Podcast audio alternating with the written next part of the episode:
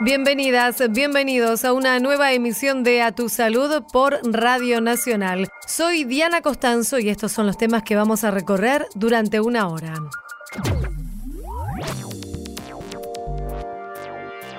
involucra 4.600 mujeres embarazadas del mundo entero. Avanza la producción de una vacuna contra la bronquiolitis. Dialogamos con el investigador de la Fundación Infant, Fernando Polak gente viajando de distintas regiones puede traer un virus a la región de las Américas y que si encuentra a alguien en condiciones de enfermar porque no está protegido por la vacuna, puedan aparecer casos. El aumento de los casos de sarampión puso en alerta a los países de la región de las Américas. Hablamos con la consultora de la Organización Panamericana de la Salud, Mirta Magariños.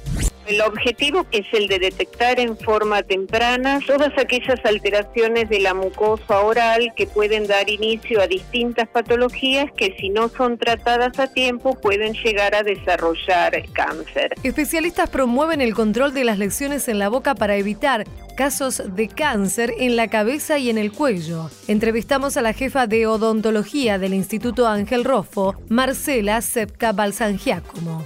Lo que querían era un método ropa. Método ropa significa la recepción de ovocitos de la pareja. La justicia dispuso que una empresa de medicina prepaga debe cubrir un tratamiento de fertilización asistida que se denomina ropa a una pareja de mujeres. Dialogamos con la abogada Lía Urquiza. A tu salud.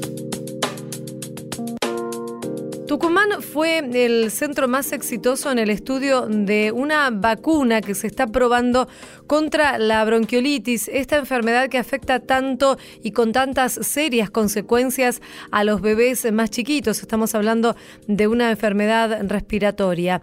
Hay muchas esperanzas puestas en este desarrollo, así lo señalan los especialistas, y vamos a conversar aquí en Radio Nacional con Fernando Pola, que él es el director ejecutivo de la Fundación Infant, quien tiene un rol también en este trabajo. Hola Fernando, Diana Costanzo es mi nombre.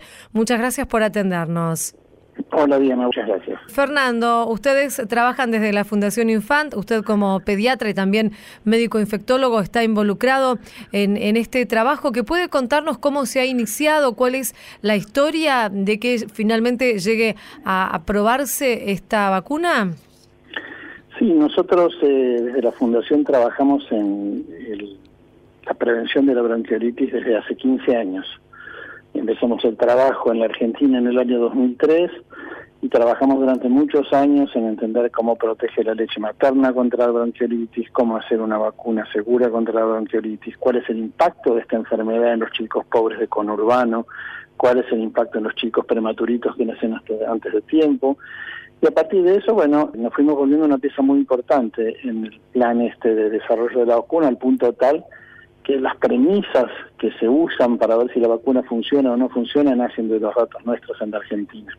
Este es un estudio que se hace en 11 países distintos del mundo, Estados Unidos, España, Inglaterra, Filipinas, Bangladesh, Australia, Nueva Zelanda, Sudáfrica, Argentina, México, que involucra 4.600 mujeres embarazadas del mundo entero y donde el motivo por el que se resalta la, la actividad de Tucumán es que Tucumán, después de Sudáfrica, que es el país que más participó en términos de parte de, personas que participaron en el estudio, Tucumán fue el sitio más importante en el mundo entero. ¿Y cuál es eh, la característica que tiene esta, esta vacuna? ¿Está desarrollada por una empresa norteamericana?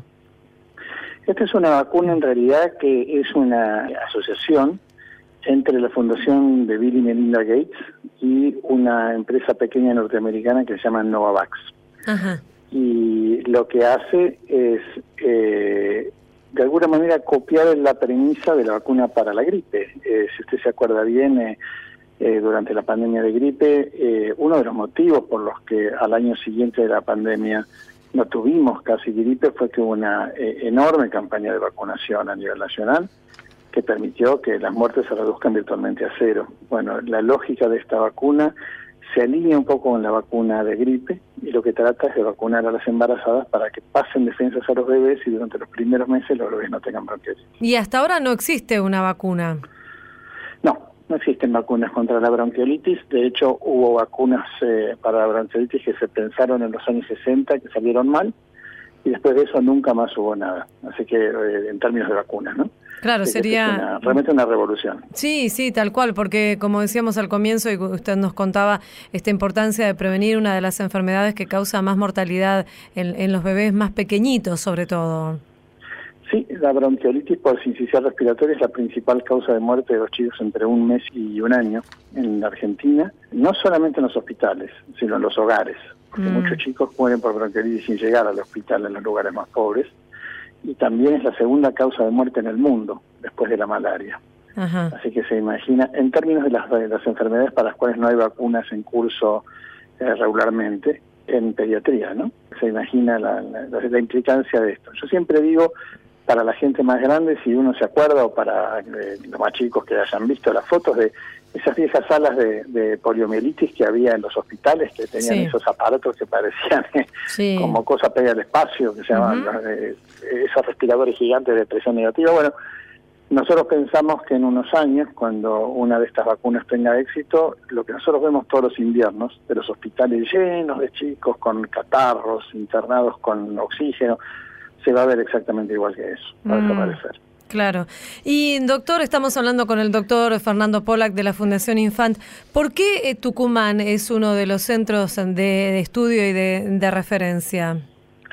Bueno, en realidad nosotros armamos hace mucho tiempo distintos estudios con distintas regiones del país. Trabajamos en Chaco, trabajamos en Misiones, trabajamos en Salta, trabajamos en Mendoza, etcétera, etcétera. Y en el marco de este estudio armamos también un programa que involucraba a la capital federal, a Tucumán, a Salta y a Mendoza. Y también participó Córdoba. Y el centro de Tucumán es un centro con experiencia, con nosotros venimos eh, trabajando eh, eh, estas ideas y de hecho prácticas ¿no? de distinto tipo hace, hace bastante tiempo. Se desempeñó de una manera extraordinaria, básicamente, es el mérito de la mm. gente de Tucumán.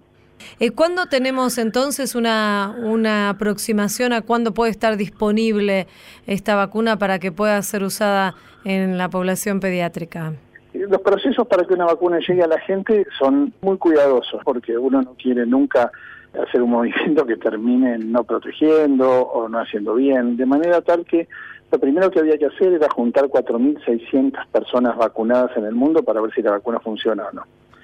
Eso, lo primero que se mira es si la vacuna es segura en términos de que si no hace nada raro, ¿no? Sí. Y esto ha pasado. O sea, se ha, usado, se, ha analizado el comportamiento de la vacuna, la vacuna anduvo bien, no hizo ningún efecto adverso que haya llamado la atención de especialistas. Hay un cuerpo de especialistas independientes a nivel mundial que mira las respuestas de la vacuna una y otra vez. Se juntó 14 veces distintas durante los tres años para examinar los datos que iban saliendo de la gente vacunada y la vacuna es segura en términos de lo que muestra este estudio, pero eso no quiere decir que funcione, que sea efectiva. Eso se va a saber en marzo o abril del año que viene.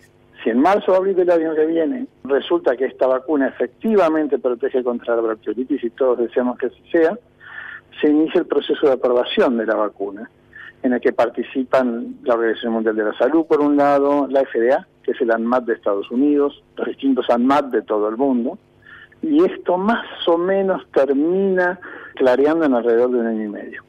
O sea que lo lógico sería que la vacuna, si funciona, esté en los calendarios en el 2020. O sea que, digamos, todo lo que usted nos cuenta, todos estos pasos que son tan cuidadosos, lo que se viene haciendo hasta ahora está dando perfecto. Faltan los que restan, digamos. Sí, pero falta algo muy importante que claro. es asegurarse que funcione. Seguro. Pero nosotros tenemos esperanzas de que va a funcionar, ¿no? Mm, sí, sí, sí, sí. Sin duda, sin duda es así. ¿Cómo vienen los números de la bronquiolitis este año en, en el país? En general, la bronquiolitis este año en el país ha sido un año un poquito más calmo que otros años. Lo que sucede con la bronquiolitis es que tiene un año muy bravo y después tiene tres o cuatro años donde la enfermedad se aplaca un poquito, después vuelve y después se aplaca. Y eso pasa porque en el año bravo se infecta mucha, mucha gente y cuando la gente se infecta genera defensas. Entonces, cuando el virus trata de venir al año siguiente, hay mucha gente que ya está protegida por el año anterior y el virus no tiene capacidad de dispersarse, ¿no? Es como un fenómeno que se llamaría de protección comunitaria. Lo que pasa es que esas defensas se gastan. Entonces, tres o cuatro años más tarde, otra vez tenemos un episodio parecido. 2003, 2007, 2011, si no me equivoco, 2013 o 14, cada tanto tenemos un año bravo. igual ningún año es liviano, ¿no? no Mm. Basta con darse una vuelta por los sanatorios o los hospitales de conurbano, de capital, ir a cualquier provincia en el invierno y ver lo que es, ¿no? La bronquiolitis en el mundo entero es realmente un, un desbordador de la capacidad de hospitales en los inviernos. Y aprovechemos este momento para finalmente recordar de qué manera se puede prevenir, eh, más allá bueno, de los avances que, que están en, en análisis, la bronquiolitis. ¿Cuáles son las medidas que se recomiendan a, a los padres, a las madres, a los cuidadores de, de los más chiquitos? La principal medida que se puede tomar en casa para proteger contra la bronquiolitis, que es verdaderamente la principal medida en cualquier caso y en todo el mundo, es amamantar. Si una mamá está preocupada, lo que tiene que hacer es dar el pecho. Porque realmente el pecho, de alguna manera, la leche materna parece estar concebida, entre otras cosas, para proteger muy bien contra la bronquiolitis. Así que eso hay que hacer sin ninguna duda. Todas las otras medidas son medidas de orden general, ¿no? Por, por ejemplo, bueno, también lo es amamantar, pero, por ejemplo, no fumar es el bien no solamente para los hijos, sino también para quien, quien está fumando, ¿no? Entonces, eh, no fumar, no solamente no fumar en la casa, sino no fumar es importante, pero los hijos tienen que vivir en ambientes libres de humo, porque el humo obviamente daña las, las vías aéreas y hace que, digamos, en el pulmón se genere se- sensibilidad para la bronquiolitis. El lavado de manos es, está bien porque uno tiene que tener las manos limpias, pero lo cierto es que este es un virus muy hábil para infectar. Imagínense que todos los años infectan a mitad de los chicos del mundo en el primer año de vida. Mm. Así que este virus sabe los caminos para escaparse y no hay que sentirse culpable si, si un chico se agarra. Se agarra el virus, ¿no? Y Sí. potencialmente bronquiolitis. Hay que estar atento, atento a si el chico tiene dificultad para comer, dificultad para dormir, porque tiene la nariz tapada, porque está respirando con dificultad y hay que consultar al médico. Queremos agradecerle, doctor Fernando Polak, director ejecutivo de la Fundación Infant, por esta charla con Radio Nacional. Le mandamos un saludo, ha sido muy amable. Bueno, muchísimas gracias. Hasta luego.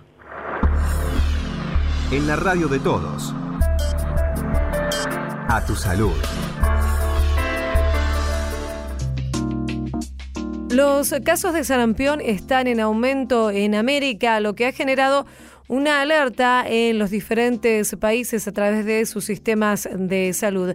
Vamos a conversar sobre este tema con la doctora Mirta Magariños. Ella es consultora nacional en vacunas de la OPS OMS Argentina. Doctora, queríamos consultarla acerca de cuál es la situación, de acuerdo con la OPS y la OMS, del sarampión en América. Se habla de incrementos de casos, en particular en algunos países. Exactamente. Durante este año, en el 2018, hemos visto un incremento de países que han tenido casos relacionados con importaciones de otras regiones.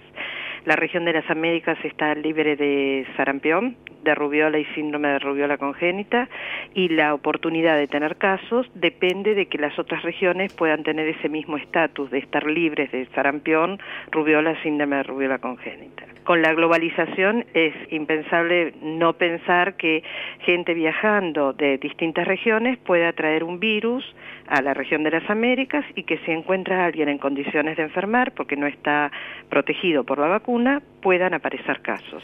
Claro, antes de seguir avanzando, doctora, le pido que nos explique cuál es la diferencia entre un caso importado y un caso local o autóctono de la enfermedad. La diferencia fundamental pasa por el estatus de la situación de la enfermedad en esa región. Si una región está libre de la circulación endémica del virus del sarampión, entonces los casos que aparecen pueden ser clasificados como un viajero que llegue con el sarampión va a ser un caso importado. Puede ser un caso que se adquiera en un área geográfica o en un país y en ese caso el caso va a estar relacionado con la importación. O puede ser un caso que no podamos identificar la fuente de infección y de, en ese caso ese caso va a ser de origen desconocido. Solo va a ser autóctono un caso de sarampión en una región que ya es libre de sarampión cuando ese brote o esa extensión de la enfermedad se extienda por 12 meses. A partir de allí, el virus va a ser considerado autóctono. Quiere decir que nuevamente hay circulación libre del sarampión en esa área geográfica. Y en el caso de los que se están registrando aquí en, en América, ¿depende de cada país esta clasificación? La clasificación es regional, o sea, todos los países clasifican exactamente igual. Si uno puede encontrar la fuente de infección, a través del contacto de la persona con la investigación, uno sabe que esa persona viajó o sabe que estuvo en contacto con un viajero. Después hay un análisis que nos permite identificar de dónde viene ese virus, lo que se llama genotipo y linaje. Con eso uno puede saber dónde está circulando ese virus, en otra región o en otro país, y de esa forma tener una orientación de, de dónde vino ese virus. A medida que se extiende el tiempo del brote de sarampión o de los casos que persisten en el tiempo, cuando se llega al año ya estamos hablando de casos autóctonos. Ajá. Perfecto. ¿Y en qué países se ha registrado la mayor cantidad de, casos de sarampión en el continente? La mayor cantidad se detectó en Venezuela, que es un brote que se extiende desde el año pasado, que sigue con mucha transmisión activa en varios estados. Después también Brasil, que tiene una dispersión importante que durante este año ya tiene seis estados comprometidos. Colombia también ha recibido muchos casos, después Perú, Ecuador, Argentina ha recibido casos, Guatemala, Canadá, Estados Unidos, son varios los países. que han tenido, pero Venezuela es la que más casos tiene, que hasta la semana 28 de este año tenía 1.613 casos, y Brasil le sigue con 677 casos. ¿En total tienen una, una cifra del continente hasta el momento? Sí, hasta la semana 28, que es la última actualización, eh, hay 2.472 casos confirmados de sarampión en los distintos países. Ante esta situación que usted nos describe, doctora Mirta Magariños, ¿cuáles son las recomendaciones que está dando la OPS y la Organización Mundial de la Salud aquí para la región? Bueno, la primera recomendación tiene que ver con cumplir con el calendario de vacunación y alcanzar y mantener coberturas homogéneas con la vacuna que tenga componente para sarampión, rubiola y paperas, que es la triple viral para la Argentina. Esto significa que todos aquellos destinatarios alcancen a la vacunación y sean efectivamente vacunados. Ahora, esta vacuna hay un grupo de población que no se le puede aplicar y por eso es necesario que los que sí puedan recibir la vacuna estén adecuadamente vacunados. Y se requieren dos dosis dependiendo de los esquemas de los países y en ese caso hay que asegurarse que esa población esté adecuadamente vacunada. Después hay que tener en consideración otras recomendaciones que tiene que ver con que aquellos que puedan adquirir la enfermedad más fácilmente, como puede ser el personal de salud, porque es quien atiende a estos pacientes, también tenga sus dos dosis de vacuna, asimismo como aquellos que trabajan en las áreas que tienen que ver con el turismo, sea hotelería, sean los transportes, los aeropuertos, que también tienen que estar adecuadamente vacunados porque de esa manera en contacto con un viajero que traiga la enfermedad no van a padecer la enfermedad. Por otro lado, la otra cuestión tiene que ver con lo que se llama la vigilancia epidemiológica, la capacidad de poder evitar que se diseminen casos a partir de una importación depende de, detectar oportunamente un caso que puede ser sospechoso, de sarampión porque presente fiebre y exantema y que ni bien sea detectado se inicien las acciones de control y de investigación para realizar las medidas de bloqueo correspondientes. Y esta respuesta tiene que ser de una manera rápida para que de esa manera se acorte el tiempo de extensión del virus en esa área jurisdiccional. Y además hay una recomendación para aquellos que viajen a áreas donde hay casos sostenidos, que es que los menores de un año, que habitualmente no son destinatarios de la vacuna, los niños entre seis meses y once meses, reciban una dosis por lo menos 15 días antes de viajar a un área donde hay circulación de casos. ¿A qué atribuyen ustedes como especialistas este aumento de los casos? Bueno, el incremento básicamente depende de encontrar personas susceptibles, personas que no están cubiertas por la vacuna y dependiendo de la cantidad de personas que no están cubiertas por la vacuna, es que esos casos van a ser en mayor cantidad o en menor cantidad. Eso es al inicio, pero después depende de la capacidad de respuesta para ir haciendo las medidas de intervención para evitar que esto se disemine y se sostenga en el tiempo. Pero además hay eh, una cuestión que tiene que ver con esto que usted mencionaba al principio. En un mundo globalizado, la falta de vacunación en algunos países y también esta cuestión de movimientos que se oponen a la vacunación, los llamados antivacunas, hace que la cobertura también haya disminuido. Exactamente, digo, las cuestiones de por qué la cobertura no se alcanza es multicausal. Por supuesto que si alguien tiene que vacunarse y no se vacuna por sus creencias, por sus conceptos previos, esa persona genera en principio un daño para sí misma, pero al estar en contacto con otros y por la extensión de la rapidez del contagio del virus del sarampión, genera la factibilidad de que se encuentre con otros susceptibles. Cuando se encuentra con un niño menor de un año, entre seis meses o menor de un año, que habitualmente no se lo vacuna, ese niño tiene la posibilidad de enfermar. Cuando se encuentre con un inmunosuprimido que por el tipo de vacuna no debe recibir la vacuna, ese inmunosuprimido también va a estar en condiciones de enfermar. Mm. Entonces ahí es cuando la vacunación también tiene ese rol solidario de que aquellos que se tienen que vacunar y pueden recibir la vacuna se vacunen efectivamente para proteger al resto de la comunidad y de así evitar que el sarampión se disemine. Se pueden registrar más casos todavía de acuerdo con esta situación que usted nos describe, ¿no? Sí, el sarampión tiene esta situación que es altamente transmisible. Uno puede estar en un lugar de atención o en un ambiente, irse y como el, el virus persiste en el ambiente hasta dos horas después de que que uno ha estado puede contagiar a otra persona que está en, el mismo ambiente. Entonces eso ya genera una dificultad. Y la otra dificultad es que el sarampión también contagia antes de que se expresen los síntomas. Cuatro días antes de que aparezca el cuadro de erupción de la piel, ya está contagiando. Entonces uno puede hacer su su vida normal o tiene fiebre o sigue con sus actividades y puede estar contagiando sin saberlo. Por eso es el problema, la alta transmisibilidad que tiene. Queremos agradecerle, doctora Mirta Magariños, consultora nacional en vacunas de la OPS OMS Argentina, por esta charla con Radio Nacional. Le mandamos un saludo muy amable. Muchas gracias. A tu salud, por la radio de todos.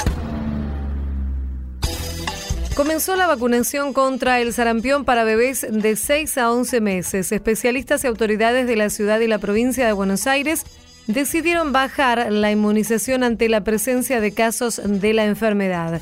La vacunación se realiza en Capital Federal, Avellaneda, Almirante Brown, Verazategui, Esteban Echeverría, Ezeiza, Florencio Varela, Lanús, Lomas de Zamora y Quilmes.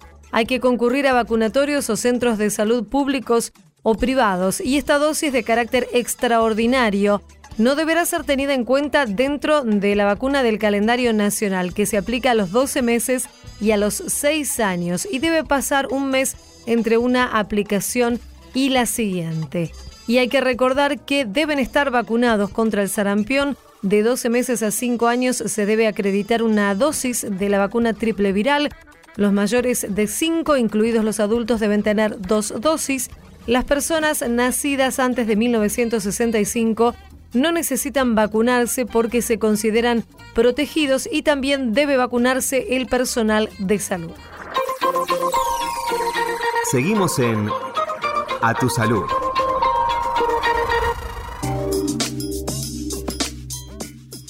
Síntomas como por ejemplo disfonías prolongadas, dificultad para tragar, úlceras en la boca o inflamaciones en el cuello deben motivar la consulta con un especialista porque pueden ser síntomas de cáncer en la boca. Pero para hablar más acerca de este tema, invitamos aquí a Radio Nacional a la doctora Marcela Sepka como Ella es jefa del servicio de odontología del Hospital Ángel Rofo de la Universidad de Buenos Aires.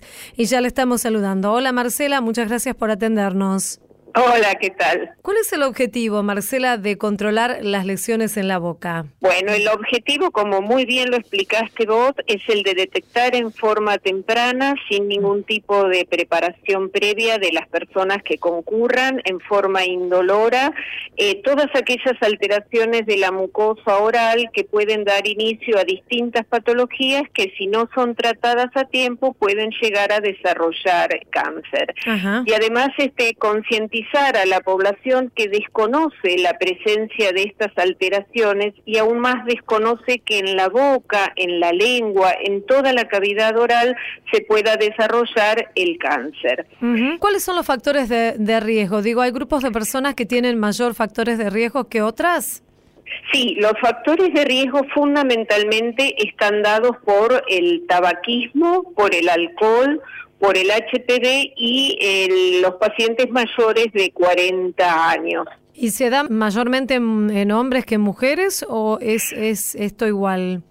No, lamentablemente con el paso del tiempo y que la mujer ha incursionado o ha hecho más el hábito del tabaco y el alcohol, se está viendo tanto en hombres como en mujeres. ¿Cuáles son eh, los, los síntomas ante los que debemos estar atentos y realizar una consulta? Bueno, tenemos que estar atentos a la presencia de manchas blancas, rojas, que no desaparecen en un lapso de 15 días, úlceras holladas que no cicatrizan, aún habiendo sacado el elemento que las causa, cuando se producen retrasos en la cicatrización después de una extracción dentaria, cuando hay un endurecimiento, un hinchazón en todo lo que sea la cavidad oral, cuando hay dificultad para tragar, disfonías persistentes, dolor de oídos, dolor de lengua. Y lo importante es que si se detectan a tiempo se pueden tratar y se puede evitar que progresen. Sí, obviamente, todo lo detectado a tiempo y cuanto más chiquito sea, es más fácil de poder curar. Mm. La tasa de curación en un estadio 1, que son las lesiones de 2 centímetros o menos, están en un rango entre los 75 al 100% de curación. Cuando las lesiones toman tamaño de 2 a 4 centímetros de diámetro, la curación se abarca entre el 60 y el 75%, y así a medida que avanzamos, los pronósticos se hacen más complejos. ¿Y cuáles son los tratamientos que están disponibles? ¿De qué manera se trata? Imagino que tiene que ver con el, tipo de elección, la, la evolución que tenga también. Obviamente depende del estadio en el que se encuentra, de la ubicación, del estado general del paciente, pero siempre que se pueda el tratamiento debe ser quirúrgico. Pero además existen otras posibilidades de tratamiento que son la radioterapia, la quimioterapia o las drogas blanco específicas. Ajá. Qué importante es eh, para esto la prevención también, doctora, ¿no? Porque usted nos mencionaba como uno de los principales factores de riesgo el tabaquismo en el que han incursionado, como usted dijo, eh, antes eran más los hombres, ahora también las mujeres y estas tasas que tal vez van disminuyendo, pero no lo que lo que deberían o lo que desearían tal vez los profesionales. ¿Es esta una de las formas de prevenir también este tipo de cáncer, evitar el tabaquismo? Por supuesto, y además recordar que cuando una persona está fumando, ese cigarrillo tiene numerosas sustancias cancerígenas, tiene, contiene nicotina, contiene alquitrán, contiene cadmio, que no solamente son aspiradas por el que fuma, sino también por el que acompaña en menor proporción, convirtiéndose en el fumador pasivo y también a través de estudios se ha podido determinar que en el ambiente de un fumador hasta una o dos horas después queda el humo del cigarrillo y una persona que entra a esa habitación se convierte también en el fumador terciario que también aspira aún en menor proporción pero sigue siendo este un factor de riesgo. ¿Por qué el HPV también puede ser un factor de riesgo? El HPV es el virus de papiloma humano. El 80% de todos nosotros ya hemos tenido contacto por el virus en un 96% nuestro sistema inmune lo ha desechado y en un 4% persiste, no se sabe por qué causas. Ese virus va a quedar alojado en lo que serían eh, la zona de las amígdalas, en unas especies de cavernitas. Tampoco se sabe cuál es el motivo. En algunos cánceres, sobre todo de la orofaringe, ese HPV está presente. Por eso es importante las vacunas que se le hacen tanto a las eh, niñas y a los niños por mm, debajo de los 11 años antes del inicio de las relaciones sexuales para evitar que este virus se, se propague. ¿Dónde pueden concurrir las personas que tengan algún tipo de dudas? ¿Cuál es la, digamos, la primera forma de eh, sacarse, despejar estas dudas y poder consultar acerca de, de los síntomas? Bueno, lo interesante que sería que tanto médicos como odontólogos en los exámenes de rutina se acostumbren a ver la boca en general. Los odontólogos no solamente adentrarse en solo que sean las piezas dentarias, sino que esas piezas dentarias están en todo un contexto. Y los médicos que en los exámenes de rutina también tomen conciencia de abrir la boca al paciente y hacer un examen de la cavidad oral en general Y en general también el paciente que cuando nota cambios en la textura, en el color eh, o en la anatomía normal de la cavidad oral pueda recurrir a cualquier especialista. El odontólogo es el que está más capacitado como para hacer estos primeros exámenes. Y si nota algo de diferente derivar a un especialista que son los estomatólogos. Queremos agradecerle, doctora Marcela Sepka Balsangiacomo, quien es jefa del Servicio de Odontología del Instituto Ángel Rofo, por esta charla con Radio Nacional. Le mandamos un saludo muy amable. Muchísimas gracias por la difusión. Hasta luego. En la radio de todos. A tu salud.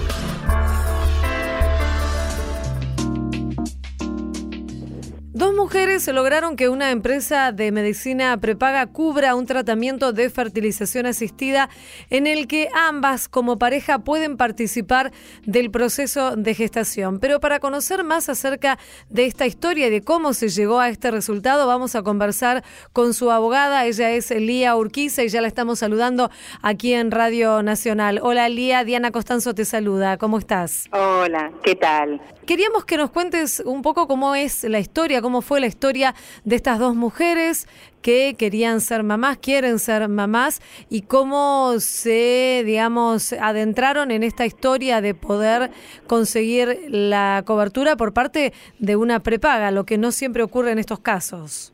Exactamente. En principio, bueno, decir que las prepagas para todo lo que significa técnicas de reproducción asistida ponen bastantes eh, obstáculos no solamente en casos de eh, parejas de mujeres, sino también en parejas heterosexuales. En este caso especial, lo, especial que tiene es que estas chicas, esta pareja de mujeres, lo que querían era un método ropa. Método ropa significa la recepción de ovocitos de la pareja.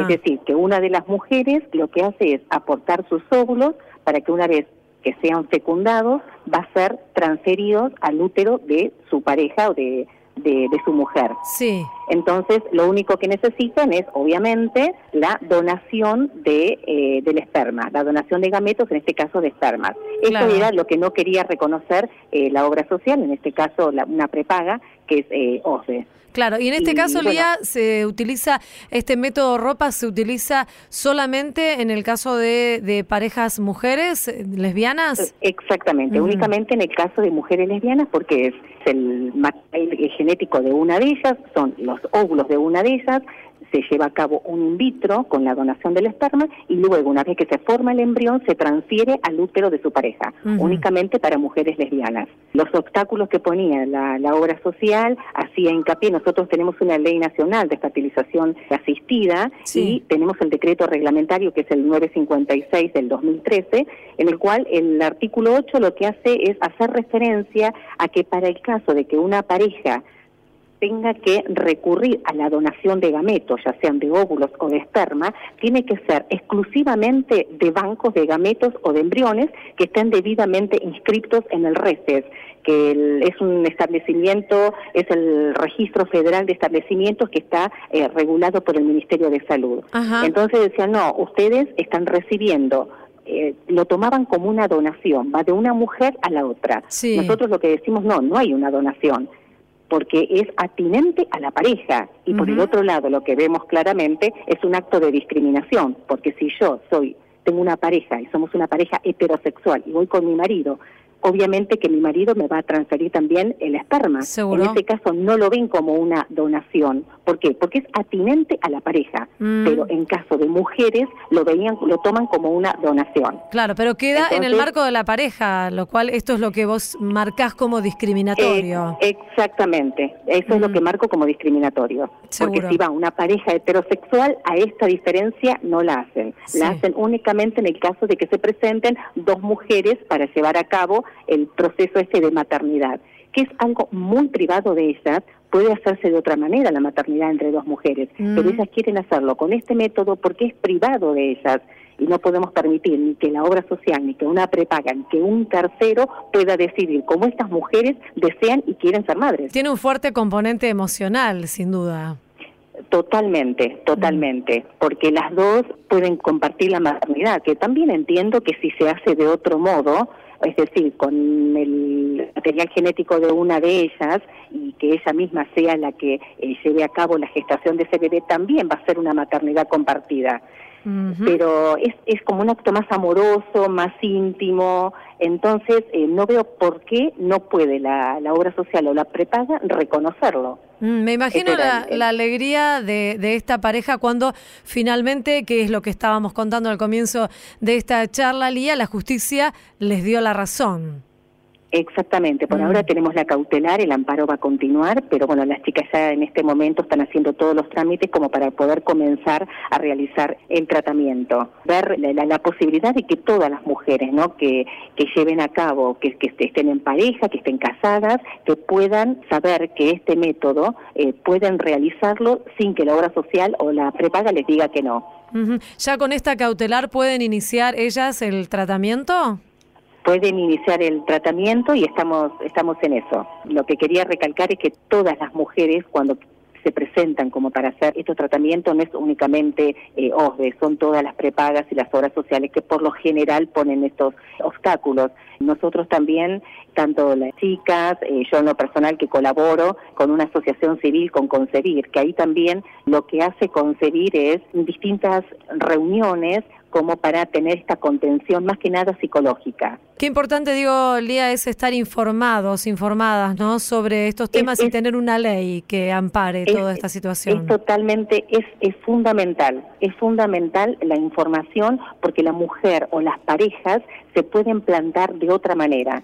Eh, también la discriminación no pasa solamente por las mujeres lesbianas, también por las eh, madres solteras por elección, que también en la Asociación Concebir lo tratamos desde una manera de contención psicológica, de estar con gente a las cuales pasa lo mismo. Entonces, nosotros lo que hacemos son talleres eh, todos los miércoles, aproximadamente desde las siete y media hasta las diez, diez y media, todos los miércoles, sobre distintas problemáticas, que pueden ser parejas homosexuales, madres solteras por elección, o problemas de infertilidad en parejas heterosexuales. Entonces, la importancia de estar en un grupo donde todos tenemos la misma necesidad y eh, por el otro lado, esto que decías vos recién, de estar informado y poder plantarnos ante la obra social o prepaga de otra manera. Sabemos cuáles son nuestros derechos. Claro.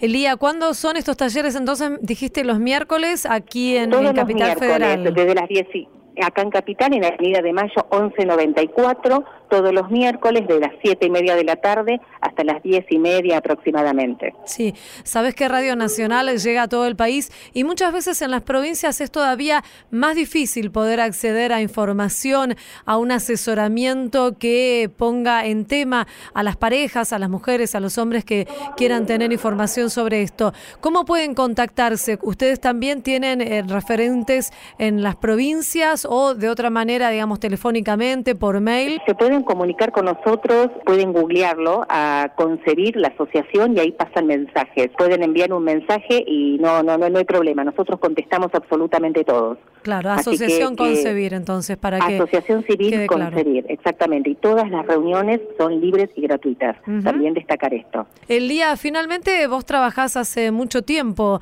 con todo lo que tiene que ver con estos tratamientos de fertilización asistida, estás muy en tema. Además de este problema en particular, de esta situación que estamos planteando hoy, ¿cuáles son los otros obstáculos que se presentan con frecuencia? Tenemos varios problemas. Reciente mencionaba el de las eh, madres solteras por elección. Sí. Cuando una mujer se presenta decidida a ser madre soltera y la respuesta es que tienen que ir en pareja. Esto no es así. Una madre soltera tiene todo el derecho. Lo que hay que también tener en cuenta cuando hablamos del tema de la información es que el nuevo Código Civil y Comercial, a partir de la reforma de 2015, hace recepción a todo esto. Que nosotros ya no somos más parte de esa familia tradicional heterosexual del papá y la mamá. Claro. Que hoy en día hay parejas homosexuales que pueden ser dos mujeres, que pueden ser dos varones y que puede ser una mujer soltera que lo decide de esta manera, desde el año 2015 en el Código Civil y es importante conocerlo y el rechazo muchas veces las mujeres van y dicen pero claro me lo rechazaron en realidad yo como no tengo pareja no tenés todo el derecho tenés el derecho de ser madre soltera por elección. Otras de, de, de las de los obstáculos que encontramos es la cantidad de tratamientos que puede recibir una mujer, tratamientos de alta complejidad. En este sentido, nosotros tenemos eh, la ley nacional, que es la 26862, la ley nacional de fertilización asistida, pero bueno, tenemos un artículo que es un poquito que no está tan claro en cuanto a que dice que se llevan tres tratamientos de alta complejidad y no indica si son por año o de por vida. Ese es otro de los problemas que tenemos la jurisprudencia ha entendido que puede llegar a ser tres por año, o algunos otros jueces harán eh, mención a que esto es únicamente tres de por vida. Siempre obstáculos van a encontrar de con tal de no cubrir. Son tratamientos muy caros.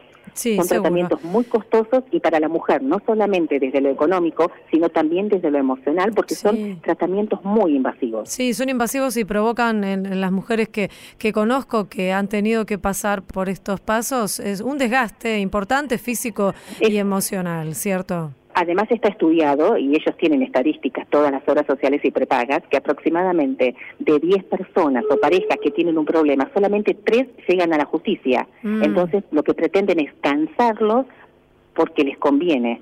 Claro. Porque si solamente tres van a llevar a cabo una acción de amparo, y bueno, el resto, el 70% se pierde, se olvidan, se cansan, no quieren hacerlo o no tienen los medios económicos para llevarlo a cabo. Muy importante entonces esto que contás y saber que tienen recursos y formas de poder acceder y que la justicia les dé la razón. Queremos agradecerte esta charla aquí en Radio Nacional. Lía Urquiza, abogada, muchísimas Bueno. gracias y te mandamos un gran saludo desde aquí. Bueno, gracias a ustedes, eh, que tengan buen día. Hasta luego. Seguimos en A Tu Salud.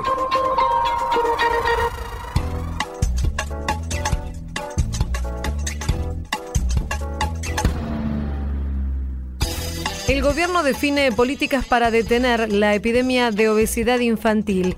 En este sentido, el ministro de Salud, Adolfo Rubinstein, se reunió con representantes de las carteras de Educación, Desarrollo Social y Agroindustria para articular una estrategia común con el objetivo de detener esta epidemia que está en aumento. Algunos de los objetivos son fortalecer a los actores sociales, sensibilizar a la comunidad acerca de este tema, garantizar una buena calidad nutricional en los comedores escolares y promover políticas regulatorias. Las autoridades sanitarias sostuvieron que la obesidad infantil es la forma más frecuente de malnutrición en este sector de la población.